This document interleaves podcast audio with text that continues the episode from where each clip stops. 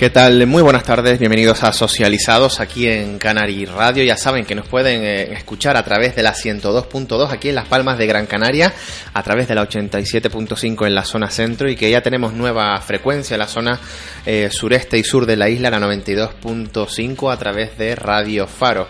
También lo pueden hacer en directo a través de nuestra página web www.canaryradio.es y de nuestras redes sociales Canary Radio en Facebook y Twitter y la página de nuestro programa eh, en Facebook Socializados. Durante la tarde de hoy vamos a recuperar un reportaje que nos hizo en su día nuestro compañero Absubenan Villullas acerca de la situación en la que se encuentra el Barranco de la Mina aquí en Gran Canaria y también vamos a tener la, la colaboración que tenemos cada 15 días con el colectivo Gama. Hoy estarán con nosotros Esther Martínez y Jenny Niesvara, eh, trabajadoras sociales del colectivo, eh, quienes nos vienen a presentar el proyecto Te Acompañamos y más concretamente dos webs, una sobre realidad transexual y otra sobre filiación en parejas formadas por dos chicas. Esto es Socializados, comenzamos.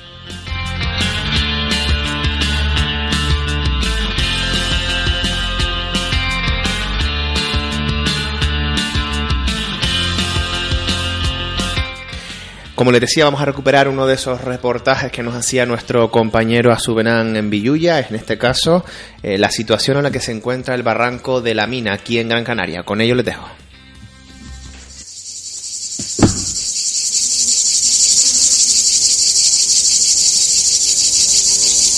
Pocos son los lugares de Gran Canaria donde el murmullo del agua se puede escuchar todo el año. Barrancos por los que las aguas fluyen a la vista, en libertad, incluso en pleno verano. El Barranco de la Mina es uno de estos sitios, un lugar para disfrutar de la naturaleza con los cinco sentidos.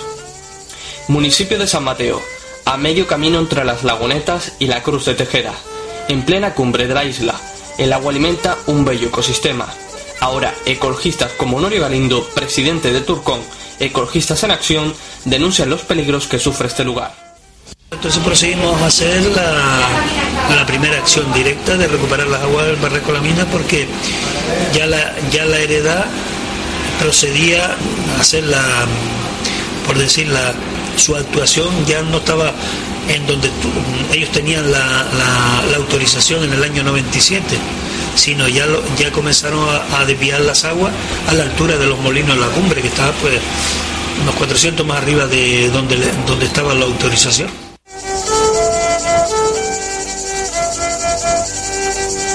Año 1501.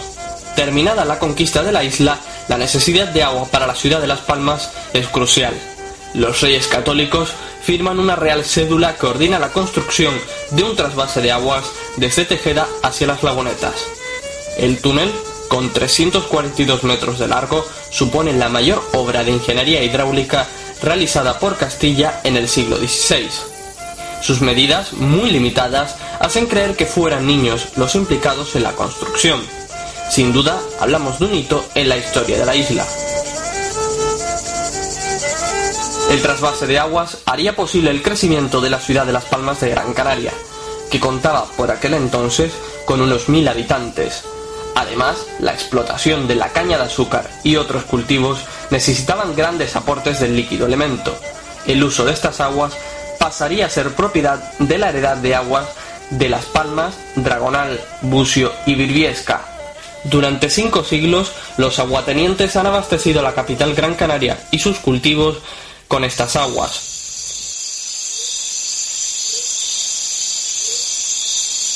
Más de 500 años de aporte del líquido elemento han creado un ecosistema único.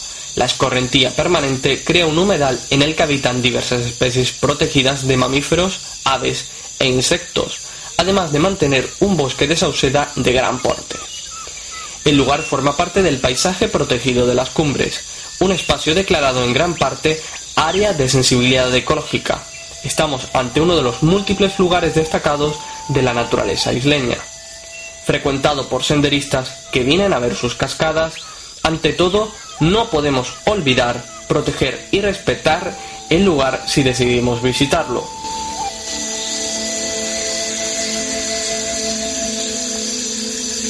En los últimos años, los ecologistas han denunciado la interrupción del caudal ecológico del barranco.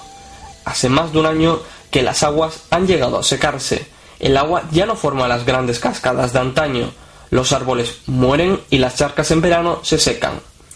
Desde Ecologistas en Acción denuncian el entubamiento y desvío de aguas por parte de la heredad. Las aguas al cruzar el túnel de Tejeda ya no continúan su cauce.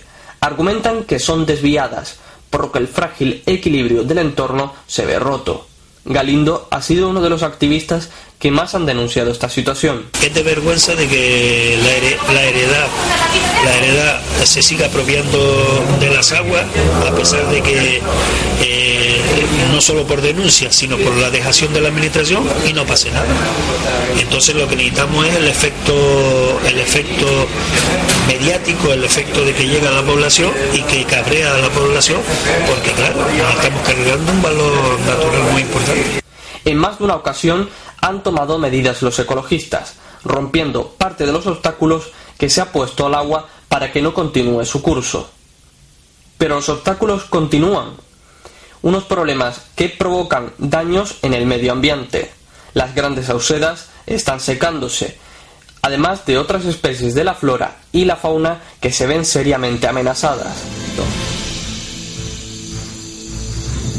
que las aguas vuelvan a fluir con normalidad es la única intención de los ecologistas, con el fin de preservar un espacio natural protegido. Eh, son unos valores muy, muy fuertes porque ten en cuenta que estamos hablando de bosquete de sauceda, estamos hablando de, de eh, plantas eh, que están dentro del catálogo de especies amenazadas. Hablando con un, con un entomatólogo nos decía que hay una serie de, o había, porque cualquiera sabe, después de más de un año estar sin circular el agua por el barranco, pues se secó, se secó. Y ahí había una serie de insectos eh, que en algunos casos, él se atreve a decir, no estudiados, que posiblemente fueran únicos del barranco. Activistas como Galindo reconocen el derecho adquirido por parte de la heredad sobre las aguas de estos manantiales. Es la puesta en peligro de un lugar protegido el motivo para llevar a cabo distintas acciones directas. Por parte de la heredad se argumenta una mayor rentabilización del uso de estas aguas.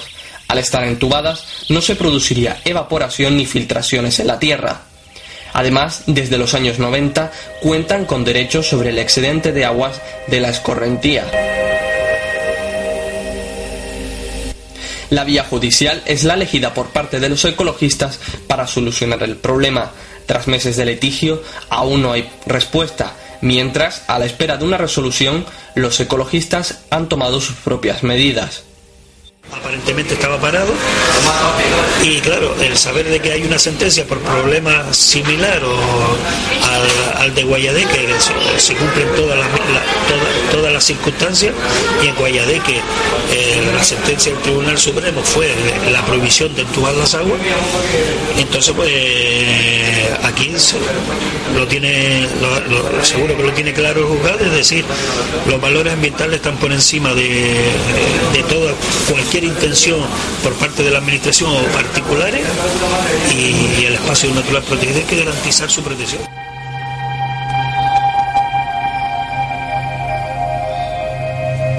Por otro lado, el Ayuntamiento de Tejeda ha iniciado el proyecto para embotellar el agua de su vertiente. Las instalaciones aprovecharían el agua de estos manantiales, los molinillos y la mina. El consistorio basa la iniciativa en la creación de puestos de trabajo y en la gran calidad de estas aguas. Estas han obtenido el certificado de mineralización débil por parte de la Consejería de Industria del Gobierno de Canarias.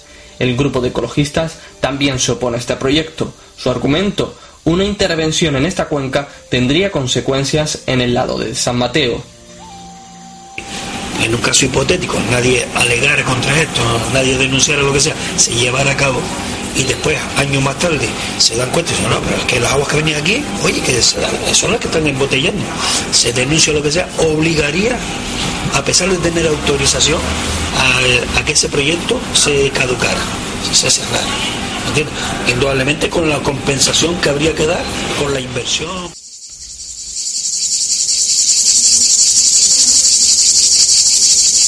Son muchos los lugares de la geografía Gran Canaria que se ven en peligro por el uso del hombre. Ecologistas en Acción ya denunciaron anteriormente el posible entubamiento del barranco de Guayadeque.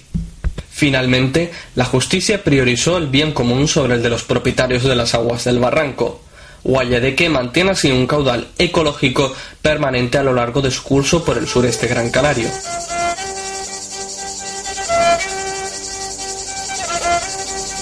Actualmente, el Barranco del Laurel, de los Tilos de Moya, es otro de los lugares en los que se tiene la vista puesta. Los grupos verdes fijan su mirada en uno de los últimos reductos de Laurisilva de Gran Canaria. Sí, ahora mismo hay uno que vamos a ver si dándonos un par de expedientes más de encima le metemos mano que es el barranco del Laurel o los Tilos de Moya. Allí se autorizó un entubado que con los años y hay informes por parte de medio ambiente de la afección que supuso el entubado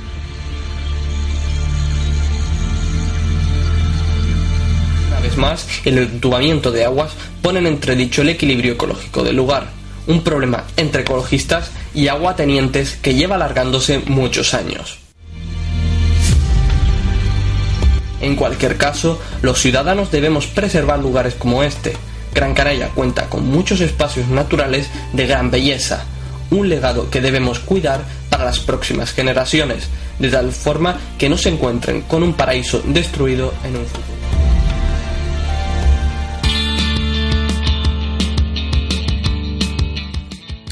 Esperemos que les haya gustado este reportaje que hemos recuperado de nuestro compañero Absubenan eh, Villuya. Nosotros vamos a hacer una pausa aquí en Socializados y en unos minutitos regresamos con la colaboración del colectivo Gamal. Les recuerdo que hoy van a estar con nosotros Esther Martínez y Jenny Niesvara, trabajadoras eh, sociales del eh, colectivo, quienes nos vienen a presentar el proyecto Te Acompañamos y más concretamente las dos páginas web, una sobre realidad transexual y otra sobre filiación en pareja formadas por eh, dos chicas. Si quieren, les invito a que participen con nosotros a través del teléfono 928 38 33 35 y si quieren hacer alguna pregunta a nuestras invitadas, saben que lo tienen disponible. Lo repito, el 928 38 33 35. Hacemos una pausa y regresamos en unos minutos aquí en Socializados.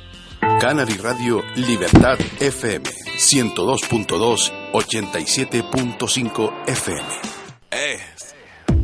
En STV te gestionamos la transferencia de tu coche, embarcación, moto, también te tramitamos las altas, bajas, canjes, transferencias y matriculaciones con la seriedad que nos caracteriza. STV en la Avenida de las Américas número 4, teléfono 928-147-127, El Tablero. Y en la Avenida de Canarias 393, teléfono 928-125-373, vecindario. STV Gestoría Integral del Automóvil.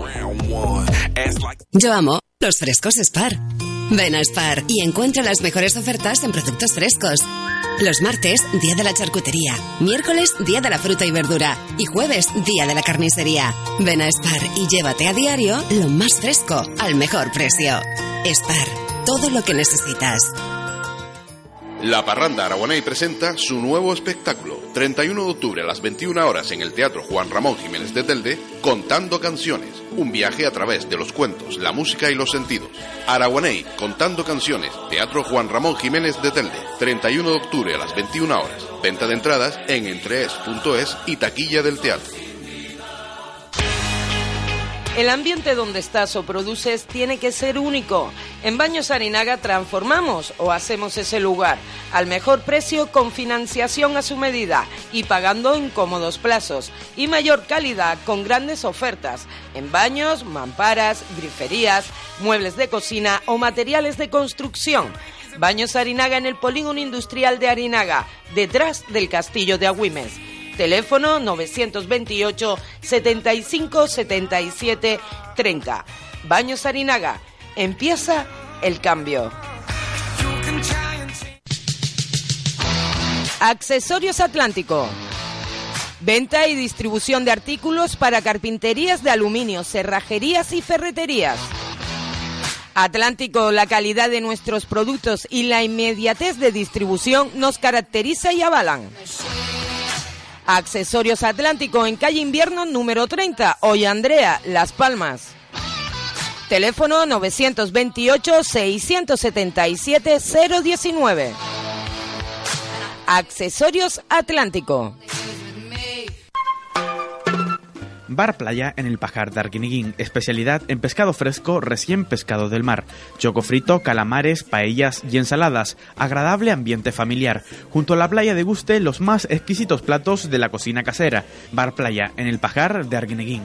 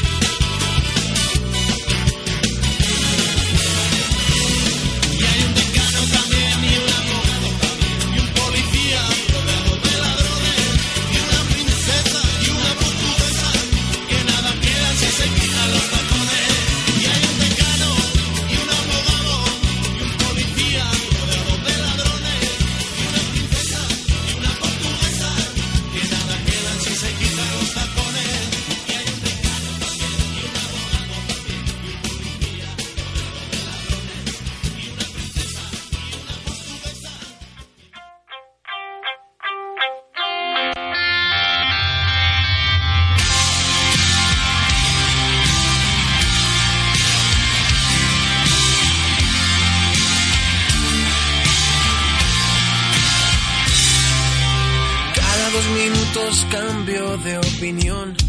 Si me roza el corazón con el filo de sus labios. Cada dos minutos desesperación se acomoda en mi colchón y casi no deja espacio. Cada dos minutos cambio de estación, primavera en un rincón se atrinchera y verano. Cada dos minutos muere de calor y cegado por el sol busca un otoño mojado. Mojado. Cada dos minutos trato de olvidar todos los momentos que pasamos minutos sin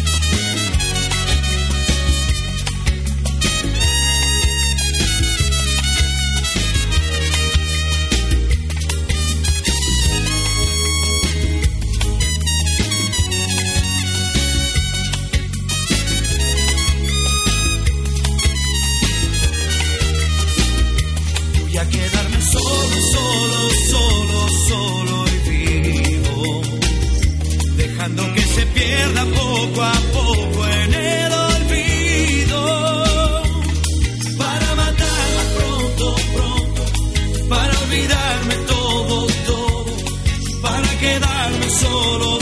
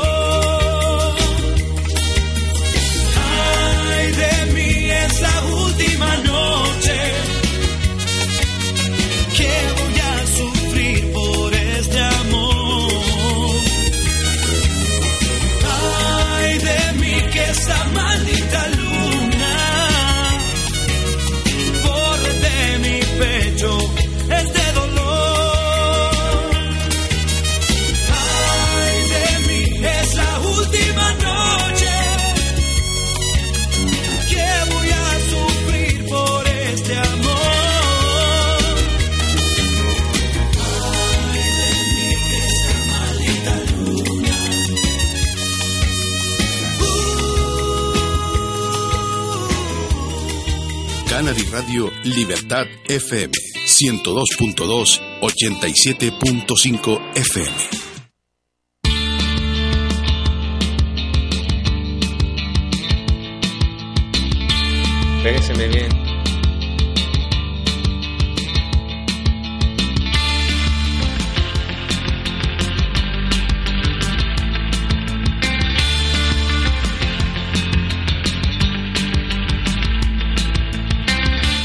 Regresamos aquí en Socializados en Canary Radio. Ya saben que nos pueden seguir a través de la 102.2 aquí en Las Palmas de Gran Canaria, de la 87.5 en la zona centro y a través de la 92.5 en la zona sureste y sur de la isla, nueva frecuencia que tenemos para nuestra emisora. También lo pueden hacer a través de nuestra página web www.canaryradio.es y de nuestras redes sociales en Facebook y Twitter, Canary Radio, y también tenemos página de nuestro programa Socializados en Facebook. Les- Como les había anunciado, tenemos como cada 15 días la colaboración del colectivo Gama. Hoy tenemos con nosotros a las dos de las trabajadoras sociales de este, de este colectivo. Tenemos a Esther Martínez, muy buenas tardes. Y a Jennifer eh, Niesvara, buenas tardes. Buenas tardes. Gracias por estar aquí las dos. Vamos a hablar del proyecto Te Acompañamos. Eh, proyecto que tienen ustedes en colaboración con la Consejería de Igualdad del Cabildo de la isla. Cuéntanos, Jennifer. Bueno, el proyecto se llama Te Acompañamos, medidas de acompañamiento para el fomento de la igualdad de trato y oportunidades en mujeres transexuales y eh, lesbianas y bisexuales. Es un proyecto que tenemos, como dices, con la Consejería de, de Igualdad del Cabildo de Gran Canaria. Es un proyecto que llevamos, llevamos desarrollando ya varios años a nivel consecutivo y mm, tenemos distintas acciones, llevamos desarrollándolo desde abril y finaliza ahora en diciembre. Incluye pues dos webs que queremos presentar hoy aquí con ustedes. Además tenemos mediación, formación en mediación a alumnado de centros educativos, tenemos eh, una guía didáctica, una guía sobre la ley trans para los centros educativos, tenemos una formación a, a personal sanitario, entre otras actividades. ¿Todos estos proyectos dónde van a llevarse a cabo? En lo que es eh, el ámbito de actuación de Gran Canaria, ¿vale? Pero, el, por ejemplo, la formación a personal sanitario se va a dar en un centro en un centro de salud, el- las formaciones en, en centros educativos ya estamos cerrándolas, pero vamos a trabajar en el 10 Lila, Eso es. ¿verdad? Sí. Por en principio vamos a empezar con el 10 Lila, en formación a, a los mediadores de los centros de, de educativos, em, para el alumnado de los centros. Eh, tenemos, estamos finalizando, vamos a finalizar esta semana unos talleres dirigidos a mujeres transexuales de control de estrés psicosocial y la verdad que las chicas están súper encantadas con la, con la formación que han recibido de control de estrés, de respiración, de, de habilidades, eh, resolución de conflictos, de autoestima y están encantadas con la formación y apenadas porque ya, ya finaliza. Ya se acaba, ¿no? Sí. Bueno, vamos a entrar de lleno en estas dos webs, este, este, estas dos ramas, digamos, de este gran proyecto que este, te acompañamos. Estas dos webs, una de realidad transexual, cuéntanos. Pues la, la web de transexualidad, infotransexualidadcanarias.org, eh, tiene la intención de llevar em, la ley que se aprobó mañana hace un año em, sobre transexualidad, sobre derechos y, reconocimiento de, los derechos y la dignidad de las personas transexuales en Canarias, tiene la intención, intencionalidad de llevar esa ley a todos los ciudadanos, ¿no? De una manera, con un lenguaje más, más llano, más sencillo, que sabemos que no siempre es fácil entender el lenguaje jurídico, ¿no? El lenguaje el legalista, pues es llevar esos contenidos de una manera más sencilla para que la ciudadanía, los ciudadanos, eh, las familias de personas transexuales, las propias personas transexuales, puedan hacer valer sus derechos a través de la información. Ley que mañana cumple un añito, como acabas de decir. Durante este año, ¿cómo ha cambiado la realidad transexual aquí en Canarias? Bueno, es, muy complicado valorar el, cambio en un año cuando es cierto que, la ley cumple un año, pero bueno, tiene seis meses para aplicar para hacer reglamentos y demás, y hasta que entra en vigor, pues pasan, pasan unos meses. La realidad transexual, pues, pues ahí eh, está, ¿no? Estamos desde hace varios años. Gama tiene como línea de actuación prioritaria a nivel político el reivindicar los derechos y velar por los derechos de las personas transexuales. Y, en esa línea vamos a seguir, ¿no? El, hecho de que hace un año se, se, aprobara esta ley por unanimidad, además, en el Parlamento de Canarias, es un, gesto más, una visibilización más de que los derechos de las personas transexuales tienen que seguir avanzando y, eso es pasito a pasito y, en ello estamos. Pero pasito a pasito se ha notado que se ha avanzado en esos derechos eh, una vez que hemos tenido la ley. Quizás se ha notado sobre todo en la visibilidad, ¿no? Que, una ley que, se aprueba en el Parlamento de Canarias da también a nuestra comunidad autónoma, ¿no? Es, si no recuerdo mal, la quinta ley que se aprueba en, España y, bueno, eso no deja de, dar más derechos a, a las personas trans canarias. Y, bueno, es verdad que, hay un aumento de las personas transexuales que pasan por Gamá, de, las familias, ¿no? Que, vienen con hijos bien pequeñitos o hijas bien pequeñitas, ¿no? Que, manifiestan una, una, identidad de género pues sentida eh, no biológica, ¿no? Bueno, y, eso se nota, ¿no? El poder trabajar más con las personas transexuales.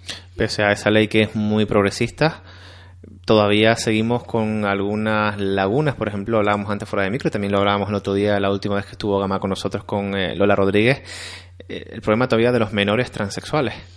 Sí, es problema entre comillas, por decirlo de alguna forma. El problema social de poca información que tenemos respecto a los menores transexuales, yo diría, ¿no? No es un problema de los menores transexuales, es un problema de información de la sociedad. Eh, sí, pues ahí estamos batallando, ¿no?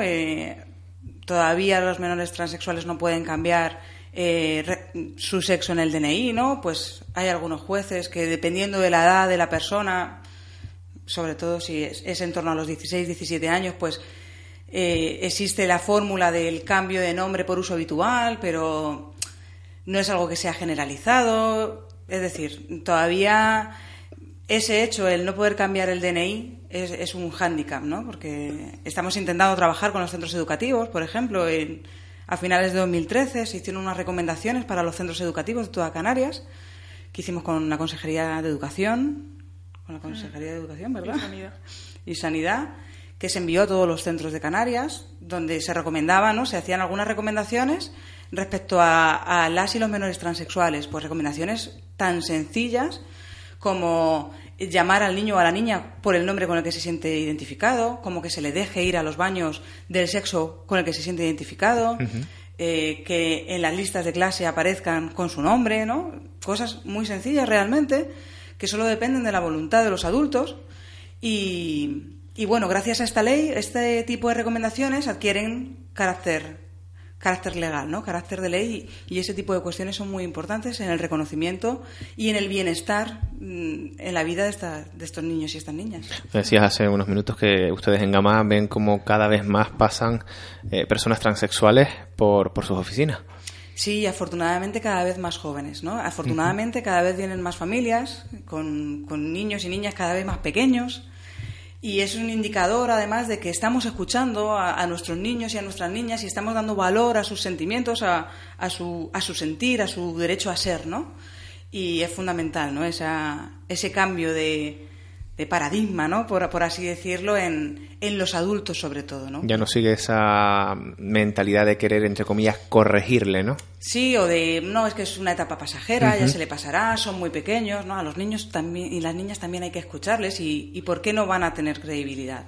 Ellos saben perfectamente quiénes son, si son hombres, si son mujeres, y somos los adultos quienes tenemos que, que cambiar el chip y, y, y dejarles ser, ¿no? Quienes realmente son.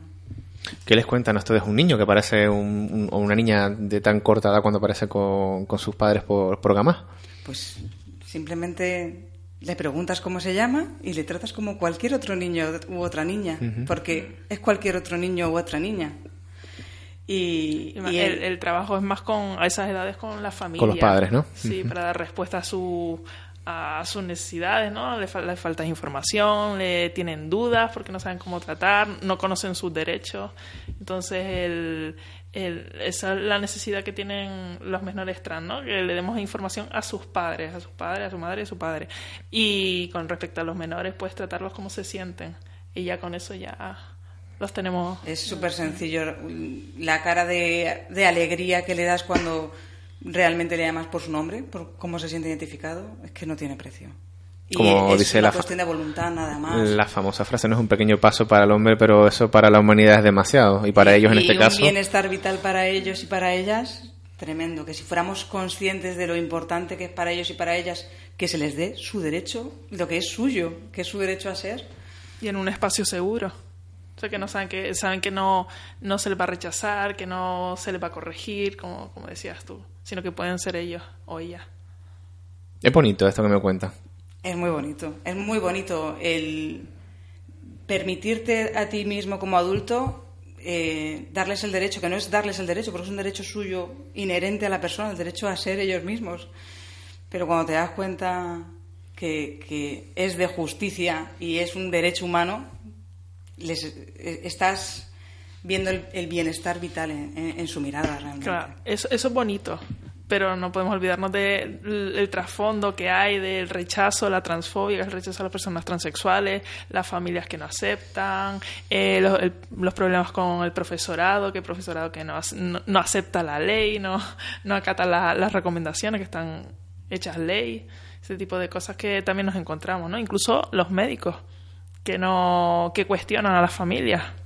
Bueno, es uno de los sentidos que Al final, tiene al final ¿no? no, no están haciendo medicina, sino están intentando hacer ética, por lo menos, ¿no? Y pedagogía social también, sí. E- Es ética y pedagogía realmente, porque es, es lo que hablamos, es, es voluntad, no es nada más, no necesitas, no sé, ser un erudito en nada para simplemente tratar a una persona con respeto y con dignidad. Pero a veces es es lo que dice Jenny, a veces cuesta mucho. Eh, a veces mm, llegas a un centro escolar donde te dicen es que el, es que el niño me dice que quiere venir vestida de niña. ¿Cómo va a ser eso? No le estamos dando el derecho a, a desarrollarse como, como siente que es. Queremos, es realmente. queremos educar a nuestros hijos, pero primero tenemos que educarnos eh, nosotros mismos, ¿no? Totalmente. Jennifer y Esther, otra de las webs que ustedes nos vienen a presentar es la de dosmujeres.org. Cuéntanos esta, esta web, ¿de qué, ¿en qué se basa? Bueno, esta, esta web surgió de una necesidad que detectamos en Gama. Desde final del año pasado y principios de este año vimos un, un boom de nacimientos en, en parejas, boom de, nacimiento de bebés en parejas de, de chicas y que desconocían, a a la vez que querían formar familia, desconocían, o la formaban, desconocían sus derechos, ¿no? O sus obligaciones. Eh, desconocen que, que para que la afiliación, que es la relación que, que relación legal que aparece entre una madre un padre, pero en este caso una madre y el hijo o la hija, eh, la que se llama filiación, es necesario que, estén casadas, es un requisito. Entonces muchas chicas eh, han decidido formar una familia, pero no, no están cumpliendo con ese requisito. ¿no? Y cuando van al registro civil ya con el niño nacida, nacido o están en pleno proceso de inseminación, se enteran que no lo van a poder registrar si no están casadas previamente. Entonces, la idea es informar a las chicas de, vale, tú quieres formar una familia, pero conoce los requisitos porque para así ahorrarte problemas o, Sí, y problemas legales y, y- y disgustos, claro. Disgustos. Eh, único requisito es estar casadas. Una vez están casadas, las dos madres cuentan eh, como, como, como filiación, ¿no? Como, como madres. Eh, estar No solo las gestantes, me refiero. Antes del nacimiento del bebé. O sea, no vale que, nazca- nace el niño y venga, nos casamos. No, eso ya iniciaríamos otro proceso. Es el eh, estar casadas antes del nacimiento de- del niño. Y entonces hablaríamos de filiación directa, tanto la madre no gestante como la madre gestante. O sea, simplemente hay que acudir al registro civil, a avisar de que van a ser un niño de, por técnicas de inseminación, de reproducción asistida, por parte de dos mujeres, y ya cuando nazca, acudir al, al registro con el papel de la clínica y del, del hospital de cuando nace el niño y se registra. Como un registro normal, como Pero es, es importante lo que decía Jenny de avisar antes, porque nos hemos encontrado con algún caso que al registrar después eh, han puesto problemas. Han dicho que. Porque la ley dice explícitamente que todas las parejas, sean de hombre o de mujer, y- o de, o de dos mujeres, o de dos hombres, tienen que registrar antes, pero es un. Tiene que avisar antes. Tiene que avisar Avi- antes. avisar. Pero no se pide el requisito en las parejas heterosexuales normalmente. No pasa nada si no lo haces, pero sí hemos tenido problemas con algún caso eh, de parejas de dos mujeres, si nos ha avisado antes. No, es decir, no se pide ese requisito cuando la pareja es heterosexual y hay inseminación artificial. hecho, pero es que cuando mm, una pareja heterosexual tiene un hijo, mm, nadie tiene que demostrar con papeles o... de- Sí, que el padre es que el padre. es el padre. En Exactamente. parejas de mujeres sí, cuando tú haces una eh, filiación o cuando tú registras a tu hijo por técnica de reproducción asistida, necesitas papeles de la clínica de que has ido allí, necesitas papeles de que el donante es anónimo, es decir, tienes que demostrar un montón de requisitos para que esa pareja también sea reconocida como madre. Vamos, que la igualdad todavía no es plena Todavía ni no. de lejos. Lejos. Vale, en caso contrario, en caso en el caso que nos ocupa, ¿qué pasa si una pareja ya estando la madre gestante embarazada se entera de que tiene que tenía que haber estado casadas antes y no lo están? Si no ha nacido todavía, todavía el niño o la niña, ¿Estás a tiempo de casarte? mm, cásate ya. Lo más rápido es, sobre todo para ahorrar problemas, cásate. Hay distintos modelos de, de matrimonio. Te puedes casar por separación, lo que sea. Pero- pero cásate. Cásate. Yo sé que es un gasto, que hay gente que no quiere pasar por el aro, pero es lo más fácil, sobre todo para poder decidir. Porque si nace antes de, de que se casen, ¿no? antes de que se casen, eh, no, no habrá afiliación directa. Entonces, habrá la madre no gestante no tendrá ningún derecho sobre ese niño. ¿Vale? Nos hemos encont- encontrado casos de ese estilo. Eh, imagínate una separación mal llevada. Nos separamos y, y tú no tienes ningún derecho sobre ese niño. Vamos a hacer un... Aunque, aunque ya hay algún antecedente, pero eh, vas a tener que batallar. O hay un fallecimiento. ¿Dónde está un papel que diga que, que tú eres Que la madre no gestante es también madre, ¿no? Entonces, no vale papeles de notario o papeles que en la intimidad firmes. No, eso no vale. La afiliación directa se produce por que el niño ha nacido eh, antes del matrimonio o se inicia un proceso de adopción. Eso es a lo que vamos ahora. ¿Qué hay que hacer en el caso, en el, que- en el caso que estamos hablando? En este caso hay que presentar una, una demanda ante el juzgado para solicitar la adopción del hijo de tu pareja. Eso lo pueden hacer también dos mujeres que llevan un montón de años y tienen un niño de 10 años, también lo pueden hacer. Vale. Entonces tienen que presentar la demanda, el, el juzgado le llamará para hacer el asentimiento y consentimiento. Luego le, le- el juez mandará el exhorto al, registro civil para que diciendo ok eh, vamos a afiliar a, a los niños o al niño y, y ya lo haríamos. Lo que pasa es que ese proceso que es largo, si llevas abogado ya te va a costar un dinero. O sea, lo más rápido es cásate. Que va a salir más barato, ¿no? Va a salir Nunca más una barato. boda va a salir tan barata. Sí, Porque cásate. además puedes ir, firmar y ya está. Claro, ya si luego tú te quieres montar el bodorrio ya es otra cosa, ¿no? Pero simplemente si necesitas el documento, fírmalo. Y si quieres ya luego montarte la fiesta más adelante o ni siquiera quieres formar una, una fiesta, Sí, vamos, la boda no implica jamás fiesta, la boda es No, no, firmar y ya está. totalmente. firma y ya está. Y así ya te ahorras problemas porque ya la afiliación es directa. Si no, ya hablamos de otro caso. Es decir, obviamente hay muchos modelos de familias y cada persona y cada pareja decide si casarse o no. Lo, importante y toda la intencionalidad de esto es que las parejas de chicas que quieran ser madres o que ya sean madres, que, que tengan claro cuál es la situación legal. Que prefieren no casarse y adoptar, pero que tengan muy claro cuáles, cuáles son las condiciones, ¿no? El hecho de si no estás casada vas a tener que hacer un proceso de adopción o una de las madres no va a tener derechos legales sobre ese niño o esa niña, ¿no?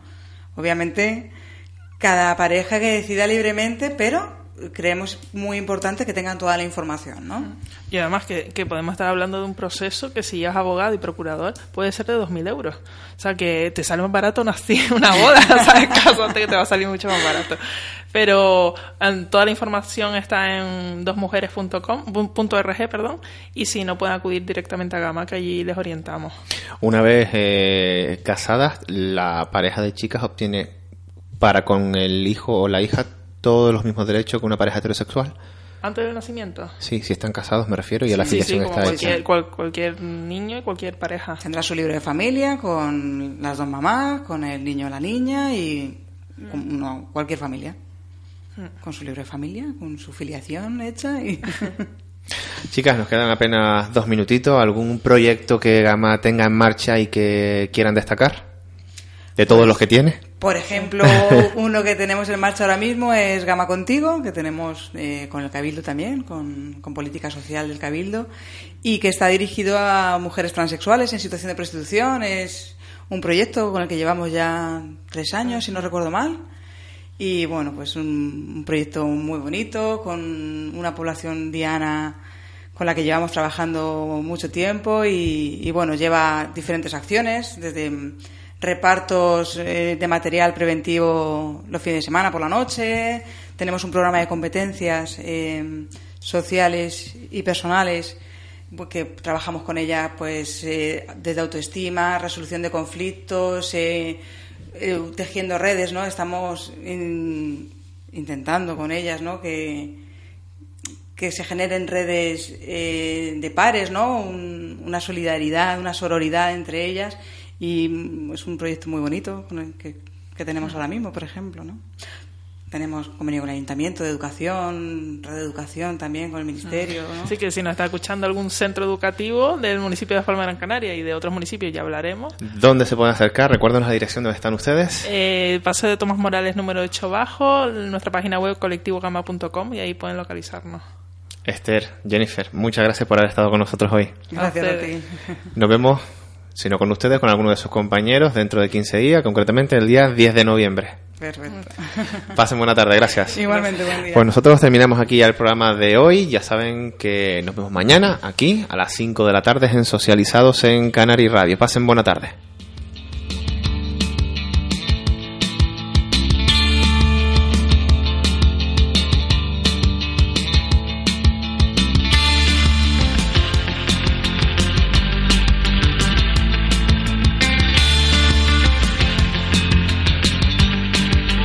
Radio Libertad FM 102.2 87.5 FM.